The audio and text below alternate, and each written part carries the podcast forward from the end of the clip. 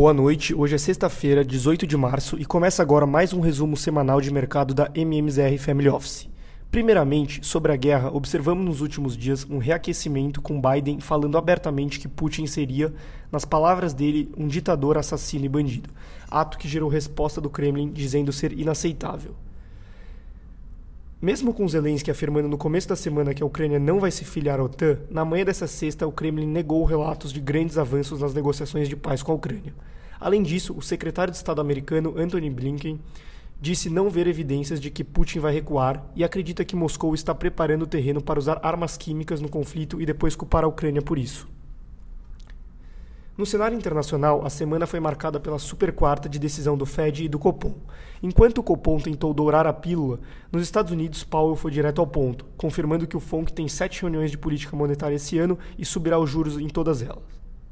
O presidente do Fed deixou no ar, inclusive, a possibilidade de acelerar o ritmo de aperto para uma dose de meio ponto percentual. Powell também confirmou para maio o início da redução do balanço patrimonial do Fed, que se encontra atualmente na casa de 9 trilhões de dólares.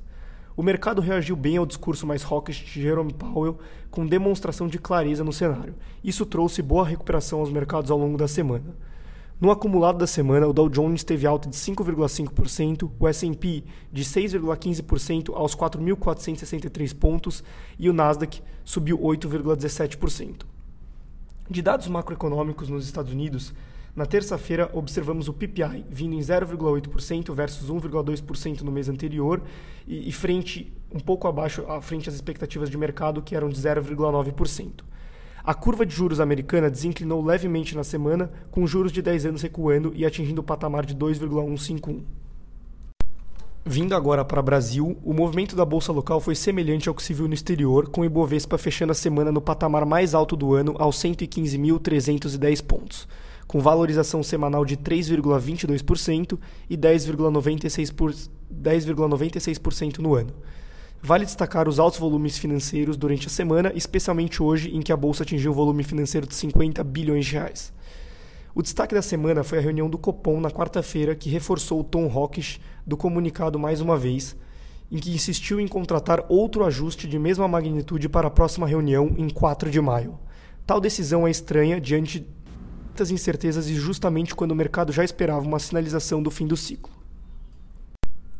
As expectativas até aqui convergiam para a redução da dosagem em maio para 0,5 pontos percentuais, mesmo com a guerra e a escalada das commodities.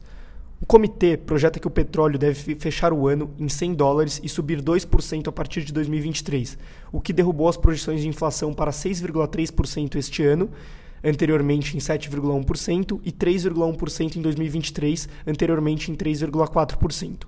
Assim, a marca dos 100 dólares por barril de petróleo torna-se um divisor de águas para as apostas sobre a Selic terminal. No noticiário corporativo, a Petrobras voltou à tona com, receio, com receios de ingerência política e troca de comando falando mais alto. O mercado já viu este filme anteriormente com Castelo Branco e assiste agora à fritura explícita por Bolsonaro do general Joaquim Silva e Luna, desgastado pelo Planalto depois de cumprir a política de paridade e subir os combustíveis. Oficialmente, em evento no Planalto, Bolsonaro disse que o efeito do PLP 11, que determina a alíquota única de ICMS para os combustíveis, ainda não chegou às bombas e que não vai interferir na autonomia da estatal.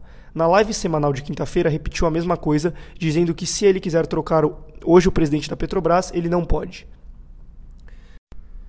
Mas movimentações de bastidores indicam a estratégia para derrubar Silvio Luna do cargo. Na Globo, Malu Gaspar informa que o Planalto planeja retirar o nome do presidente da estatal da lista de indicados para compor o conselho de administração da Petrobras na Assembleia de Acionistas marcada para dia 13 de abril. Como o estatuto da companhia diz que o presidente tem que ser conselheiro, Luna estaria automaticamente destituído. Em seu lugar, na solução desenhada por Bolsonaro, entraria o presidente do Flamengo, Rodolfo Landim. Vale ressaltar que o Brent, que é referência para a Petrobras, fechou a semana com preços ao redor de 108 dólares. Quanto ao câmbio, após tocar R$ 5,16 na máxima da semana, a moeda americana reagiu ao anúncio do BC e fechou a semana em R$ 5,02, tendo atingido o patamar de 4,99 ao longo da sessão de hoje.